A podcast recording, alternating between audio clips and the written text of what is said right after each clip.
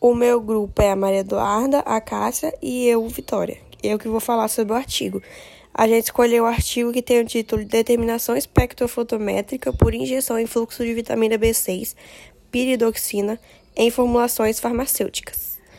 A vitamina B6 é o cloridato de piridoxina, que é um pó cristalino branco e não tem cheiro. No organismo, a piridoxina é convertida em fosfato de piridoxal.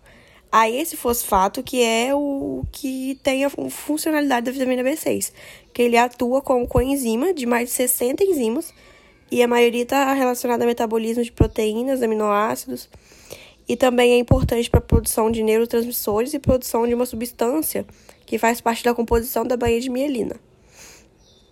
Aonde que acha a vitamina B6? Em cana, cereais, trigo, fígado, e a falta dela pode causar várias alterações no organismo.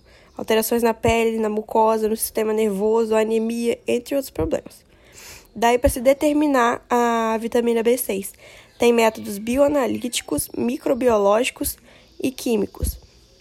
Mas os bioanalíticos e microbiológicos dá muito trabalho e muito tempo de análise também. Aí os métodos químicos são mais precisos e menos tempo de análise. Os químicos usados são cromatografia ou espectrofotometria.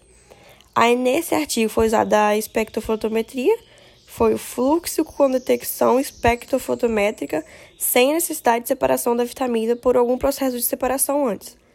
Aí como que é a espectrofotometria?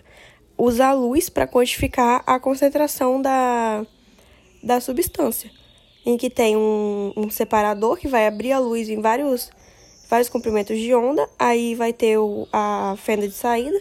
A fenda de saída seleciona qual comprimento de onda quer jogar sobre a amostra, aí joga sobre a amostra e, analisando a luz que foi transmitida, vai descobrir a concentração daquilo.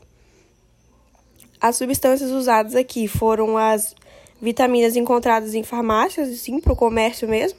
Foi três tipos de complexo B, cristal injetável, cristal em pó, rocher, citonéreo e doxal.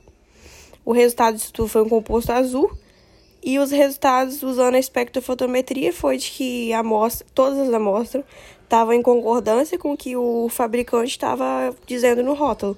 Toda a concentração estava igual que estava na embalagem. Então está cumprindo a lei da, da rotulagem, que tem que ter as informações claras, precisas e sobre a composição e que a composição tem que ser igual ao que está no produto mesmo. E é isso.